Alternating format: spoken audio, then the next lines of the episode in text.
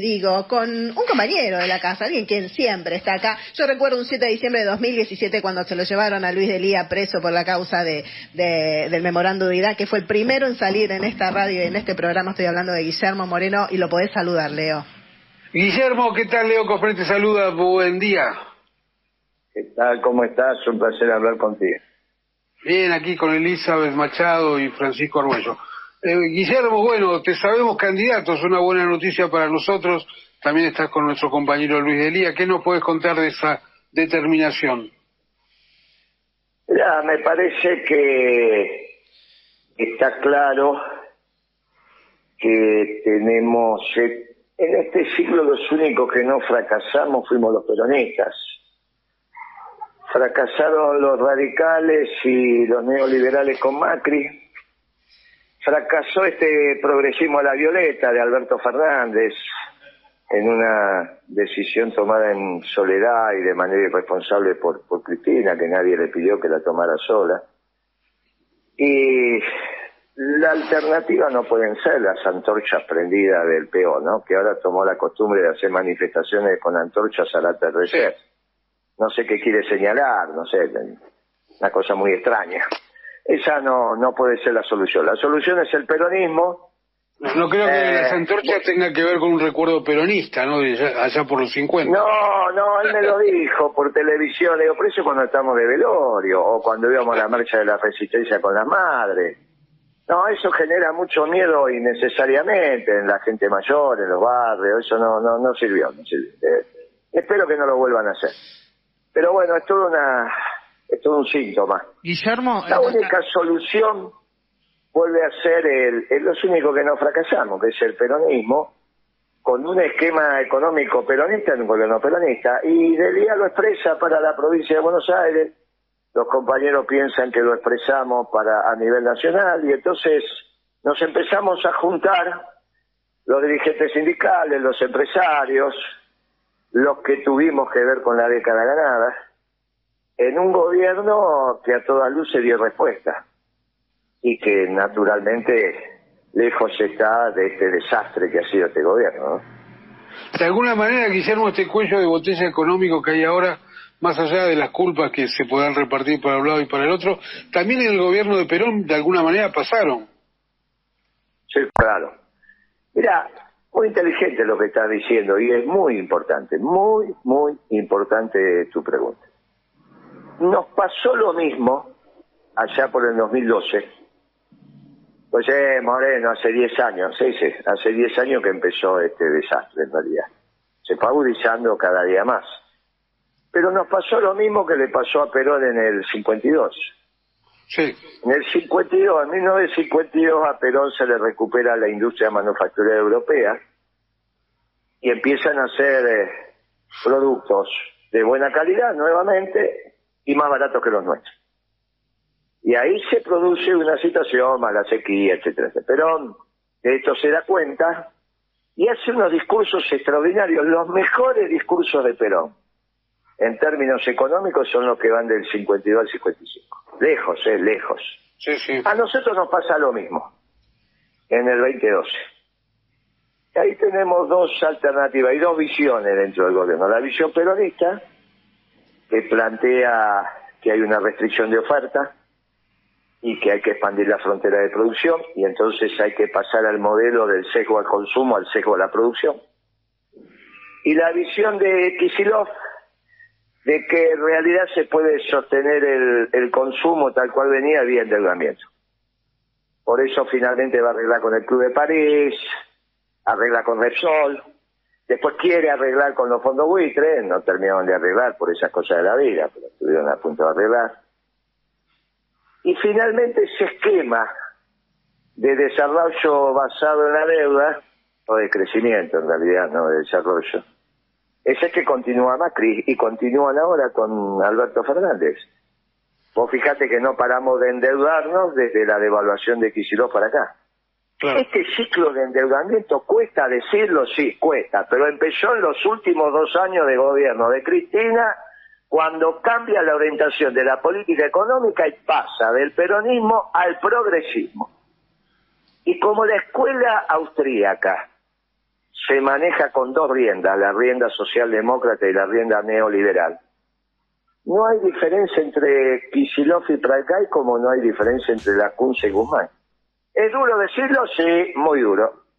Pero esa es la verdad histórica. Entonces, ante esta situación evidente, esta, este fracaso contundente, lo que nos queda es volver a hacer lo que hicimos. Y eso, eso esperanza al pueblo. Esperanza, le da esperanza.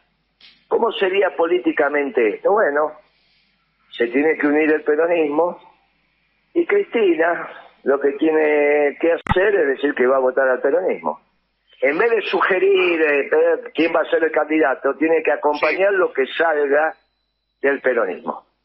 Guillermo, y ahí me parece que tenemos mucha posibilidad de ganar la elección. Que engloba el peronismo desde sus orígenes.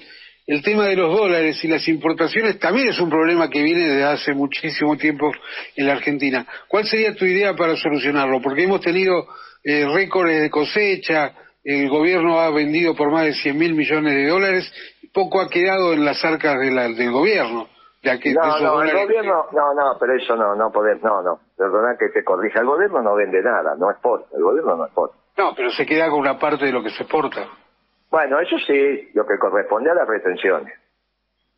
Eso sí, por eso en las, retenciones está la clave de esto. Ahora, para vos ponerle retenciones a la zona núcleo de la Pampa Húmeda que necesitamos entre 8 mil y 10 mil millones de dólares por año, tenés que bajarle el costo a los productores.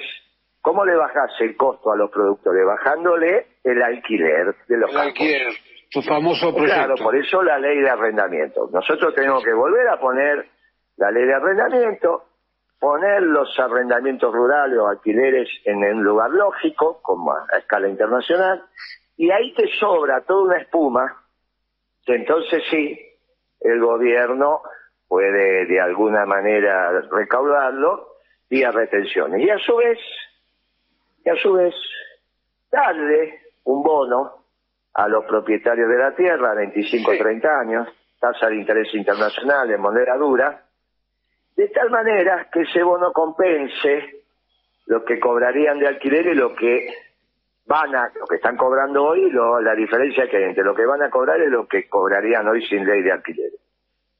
Con eso, vos me podés decir, bueno, pero entonces nos sacamos de encima el Fondo Monetario, los fondos de inversión internacionales y quedamos endeudados con la rural. Sí, es cierto. A 25 o 30 años, pero te sacás las condicionantes que te impiden crecer. Y ahí tenés que hacer otro tema, que es hacer costos en la matriz energética. No puede ser que nosotros tuvimos la década ganada, el litro de gasoil a 60 centavos de dólar, de dólar de exportación, y las empresas petroleras no tenían ningún inconveniente, y ahora el precio del gasoil esté arriba de un dólar, dólar cincuenta, bueno, eso no puede ser. Entonces, lo que tenemos que hacer es no un concurso quien aumenta más la electricidad, sino hacer costos en la matriz energética, con una tasa de ganancia justa y razonable sobre el capital total empleado por los distintos eslabones de generación de transporte y distribución, y hacer una tarifa ordenada como la tuvimos la década ganada. Cuando vos le bajás el costo de la energía, empiezan a ganar plata, desde los panaderos hasta Techín. Guillermo, ¿vos llegaste a saber el costo verdadero de la energía durante tu secretaría? Sí, claro, claro, nosotros lo calculamos. Sí, eso es una cosa, una historia muy divertida, porque me llegó alrededor de dos, tres semanas, fue de los costos más complejos que tuvimos que calcular. Entonces, le digo, le doy la síntesis a la que es la, Cristina, la presidenta, me dice, bueno, désela a Vudú, Vudú era ministro de Economía, que lo revise Vudú, ¿cómo no? Entonces lo llamo a Vudú, que era ministro de Economía, le digo, mira, Vudú, pasa este, la presidenta dice que lo audites vos. Bueno, pero ¿por qué mejor no lo, no lo ves con? Que era el secretario de Política Económica, Digo, ¿cómo no? En esa época, no sé que le había agarrado un berretín a, Amado y estaba remodelando el despacho del Ministerio de Economía, no sé qué sí, y se había mudado, sí, viste, qué sé yo, que, se la pasan refaccionando. Bueno, está bien, cosa de mano. Este, y se había instalado en el, en el Banco Nación. Está bien, no sé, un tiempo estuvo ahí funcionando como mí. Entonces me dice, che, esta tarde nos vamos a ver ahí con, con Axel, ¿por qué no te venís? De paso le traes la documentación, así ya se la lleva y, lo revisa. Dale, cómo no. Cuando yo llego al Banco Nación, ellos ya estaban reunidos, entra, saludo, y me dice, Amado, ¿trajiste la documentación para que revise la tarifa tal cual quedamos, que pidió Cristina? Sí, le digo, ¿cómo no? ¿Querés? ¿Y dónde está? Y los hago pasar, si querés, y te lo dejan. Sí, sí, dale, dale, que pasen los muchachos.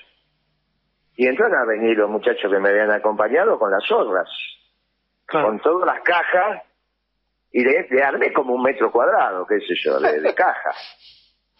Y me dice, ¿eso qué? Y te traigo para que viste, le digo, esos son los microdatos. ¿Y qué, qué, querés que haga con eso? Es lo que dijo la presidenta, ¿viste? Fíjate si el trabajo está bien. Y si el trabajo está bien, este es el costo del mega promedio en la Argentina. Tomado Chocón, Yacireta, Atucha, Cetra Costanera, Doxul, Las Cordobesas, Blum, Blum, Blum, Piedra del Águila. Se miraron entre los dos y yo creo que es yo que habrán hecho con esas cajas, no sé, nunca me dieron la devolución. Y podés imaginar que me miraban con una carita como diciendo, pero que... yo creo, eh, hay que... Y después lo hablé con Amado. Y siempre se reía Amado, que es muy gracioso, ¿viste? Yo lo quiero mucho, Amado. Se reía, ¿viste? Él pensaba que era un numerito, ¿viste? Sacado así. Claro, claro, eran dos papeles. No, te, te, pregunto lo del costo, Guillermo, porque es el gran escudo de todos los gobiernos, que no se saben los costos, y a partir de ahí no se sabe lo que se le debe a Camesa, no se le sabe quién lo tiene que pagar. Ah, esta es una chantada. Lo que pasa que el método de concesión eh, de las la generación, transporte y distribución de la electricidad, eso no se privatizó, de hecho están vendiendo ahora las, venciendo las concesiones. Eh, es un método elaborado en su momento por el Banco Mundial a la usanza de lo que había hecho el Reino Unido, de lo que había hecho la Thatcher.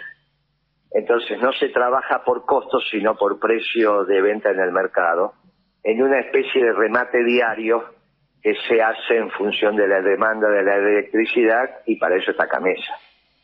Son los resabios que quedan del esquema neoliberal. Estamos hablando, esto nos pasó también en, en comunicaciones y bueno, cuando se decide reestructurar el Estado, el método que se utiliza ya no es hacer costos. ¿Qué es la escuela austríaca? Ahora, tampoco hace costos Kicillof, ¿eh? Porque te vuelvo a decir, la escuela, la escuela austríaca, que es el capitalismo de los banqueros, tiene dos riendas, los neoliberales y los socialdemócratas, ¿eh? Sí. No es que, no es que la escuela austríaca son solamente los neoliberales, ¿eh? Kicillof también es la escuela austríaca, igual que Milei. Ah, eso te iba a preguntar, Guillermo. Eso te iba a preguntar por el tema Milei. ¿Cuál es tu visión que tenés acerca del surgimiento de un personaje como Milei? Mira, a la política le hizo bien, porque movió el árbol. Vos cuando te mueven el árbol, ¿viste? Es como que venís tranquilito y de repente te meten seis goles. Y vos decís, che, ¿qué nos está pasando? Y bueno, mira, entrenábamos cuatro veces por día y ahora entrenamos dos, nos cuidábamos y ahora no nos cuidamos, bueno, te poner las pilas y salís a la cancha. Cuando y habla de economía está en la edad del pavo. Igual que los socialdemócratas. Vos lo escuchás a Guzmán, la pavada que decía, escuchás a Milei, la misma pavada. La misma pavada, lo que pasa es que Milei lo dice con otro lenguaje, lo dice de otra manera. La misma pavada. La matriz de pensamiento de Kisilov, Pargay, Guzmán, Duhovne, Lacunza, no te, lo saco a masa porque es abogado. Es todo lo mismo, todo lo mismo. Eh, eh, esta es la gran división en la economía. Los que pensamos que la economía es el trabajo, ahí tenés que poner a los liberales, tenés que poner a los marxistas y tenés que poner a los peronistas, por eso Perón decía hay una sola clase de hombres que trabajan. Y del otro lado tenés que poner la escuela austríaca, claro. que es no hacer costos, pensar que solo hay precios, y que en realidad las cosas cuestan lo que valen. Esto significa que si vos estás dispuesto a pagar por un bien X cantidad de plata, ese es el costo. Y nosotros, los clásicos, decimos, no, muchachos, los costos son costos, los precios son precios, sentido común. Por suerte las empresas siguen haciendo costos, no le dan bola a estos muchachos.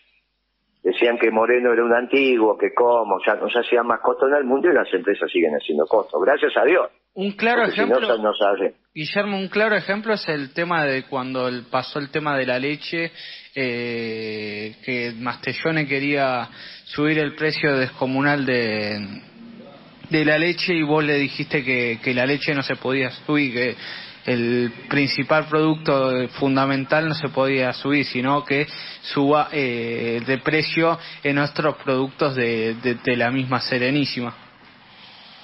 Bueno, lo que pasa es que nosotros ahí teníamos una selección en la lista de precios, donde le decíamos a la empresa divida su lista en masivo, selectivo y premio. Mm. Después se, se, chequeaba.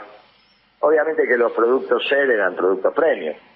Está bien, todos los productos DAG, lo que fuera, productos premium. Después tenían los selectivos, después tenían los masivos, los que comen la muchachada. ¿Está bien? Entonces, la leche es toda la misma después va a la usina y salen distintos tipos de productos. Bueno, entonces dice, mirá, la leche que, es la de la muchachada, ubicate y la tenemos que dejar que si, la, si los chicos no, no comen 245 litros de leche por año, estamos mal. Bueno, eso es lo que tienen que comer. Lo comen en leche, en yogur, en flan, en dulce de leche, en queso. Vos le tenés que dar a los pibes 245 litros de leche por año. Eso está tabulado, no es economía, eso te lo dicen los médicos, los nutricionistas. Tienen que comer 120 kilos de proteína cárnica. Está bien, le podés dar pescado, le podés dar pollo, le podés dar carne, le podés dar cerdo, pero tienen que comer 120 kilos. Sí. eso está tabulado, no, no es economía. Vos tenés que generar en la economía las condiciones para que coman eso. Y en ese sentido, ¿por qué crees que no funcionan los precios cuidados? o los precios Juan B. Justo, como se llaman ahora. Pero esto es que es una estupidez de Kicillof eso. O vos te ocupás de todos los precios o no te ocupás de ninguno. ¿Qué es eso de precio cuidado? Lo de precio cuidado lo que tuvo es marketing. Mira si la Argentina van a hacer 500 productos. ¿Cómo haces para tener los fideos baratos si no te ocupas de la logística? Del precio del gasoil, de la electricidad. O sea, ¿qué vos pensás? ¿Que el paquete de fideos es solamente harina, un poquito de sal y agua? Eso es ridículo. Si no te ocupas del envase, si no te ocupas de la caja de cartón, si no te ocupas de la tinta que va en el packaging, ¿cómo vas a tener los fideos baratos? Eso es un invento de estos socialdemócratas para no hacer nada. Para no hacer nada. O te ocupas de todos los precios o no te ocupas de ninguno. Si te ocupas de todos los precios, sos peronista. Si no te ocupas de ninguno, sos de ello, y si no haces una menezunda, ¿qué te decís que te ocupas si no te ocupas nada? Precio cuidado, precio justo, precio de lo que quieras, nada. Claro, sí, Nada. Eso te lo da el saber de la ferretería, ¿no, Guillermo? ¿Cómo? El saber de la ferretería, ¿no? El cosito del cosito. Es que esto, es que esto funciona así, todo lo demás es un verso. Mira, esto es como la devaluación de enero, del 14, que ahora Cristina ya dice nosotros devaluamos. ¿Y por qué le echaron la culpa a Aranguren? Aranguren no es inocente de nada. O sea que encima toma una decisión política y le echan la culpa. Típica, típica situación del progresismo.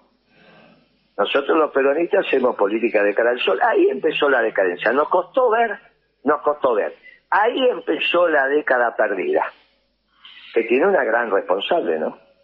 Tiene una gran responsable. Nadie lo obligó a Cristina a elegir a Alberto Fernández. Nadie la obligó a aceptar la devaluación de Kicibok como tema de salida. Nadie la obligó.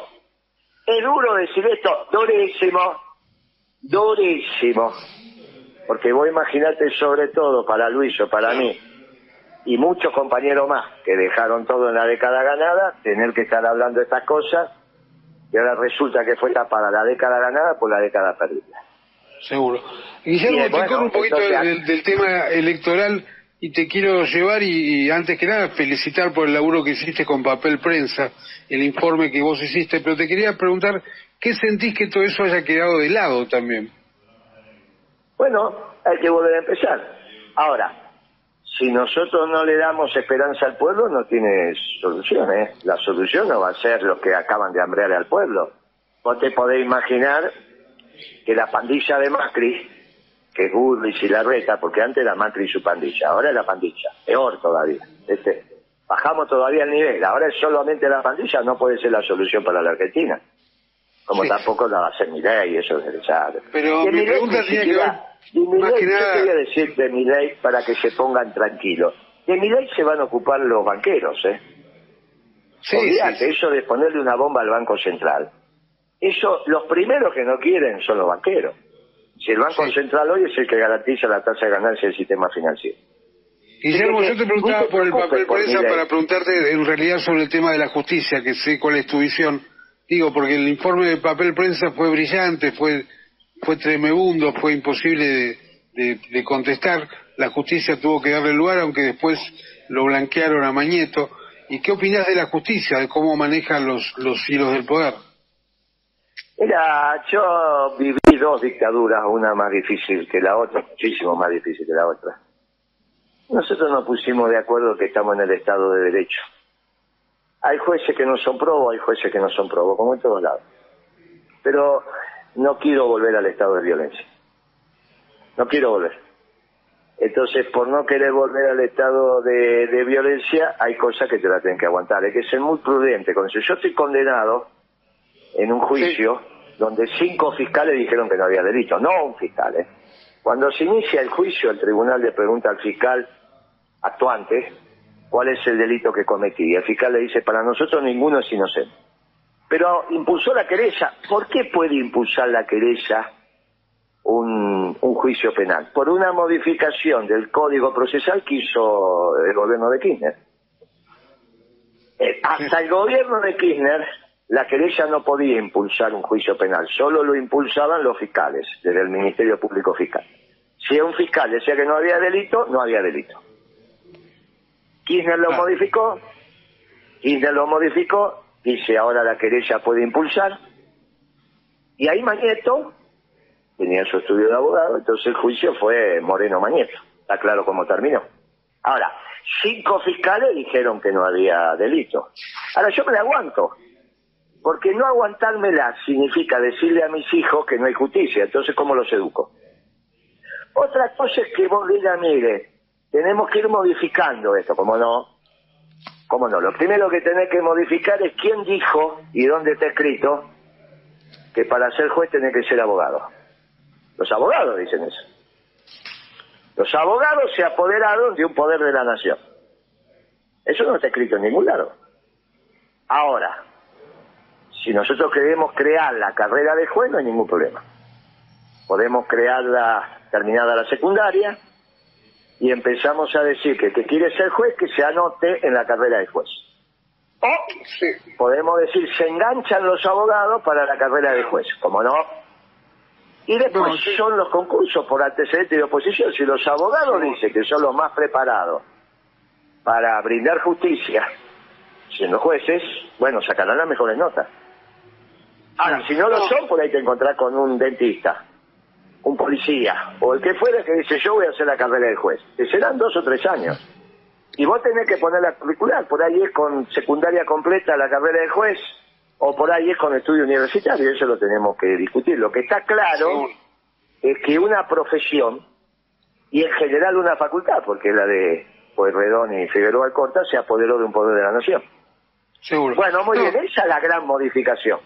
Yo pensaba que vos, te, tuviste que ver y llegaste a los sótanos de lo que son la constitución de los medios mediante el informe de papel prensa, viste cómo Clarín adquirió esa fortaleza y después la justicia te dio la espalda también. Pero es que, ¿sabes qué pasa? Hacete amigo del juez viene de la época de Martín Fierro. Ahora, nosotros tuvimos 12 años en el gobierno, ¿eh? No 12 días. Sí, sí. 12 años. ¿Cuántos jueces vos pensás que firmaron Kirchner y Cristina? Dale, como designación. El decreto de designación, ¿cuántos te pensás que son? Sí. Ah, Hay algo de responsabilidad ahí también. Eh, bueno, eh, viejo, vamos a ser claros, porque si no somos como esos chicos que siempre están haciendo berrinche. Tuviste 12 años, ¿está clarito? Seguro. Y se nos terminó el programa. Se eh, bueno, viste que duro hablar esto. Pero si no se habla con mentiras, no se llega a ningún lado. Me preguntaron, ¿va a ir a el jueves? No, Eh, pero es Kirchner. Y cuando asumió Kirchner había 800 personas en la Plaza de Mayo. Sí. Si es que las había. Mil, mil doscientas. La mayoría venía de Seiza. ¿Qué están diciendo? Sí, Ahora, cuando vos estuviste ahí, no te pueden versear. ¿Está bien? No te pueden no versear. Bueno, Guillermo, falta la oportunidad de volver a hablar, Guillermo. Bueno, vos vas a- al menos vas a votar con gana. Moreno, presidente del día gobernador. Vamos. Vamos ahí, vamos ahí. Y, y te deseamos suerte para esta noche. Dale, te mando un abrazo, chao amigo. Un abrazo Gracias. fuerte. Chao, chao. Chao, chao. Muy bien, ahí estábamos escuchando atentamente las palabras de Guillermo Moreno. Eh, pero sí, le deseamos suerte porque juegan esta noche. Ah, por eso, claro. Me imaginé que venía por el tema por ahí. Nos tenemos que ir, chicos. Ya está, pico pico. Sí. Vamos a salir por arriba. Chau, hasta mañana. Ah, hasta mañana.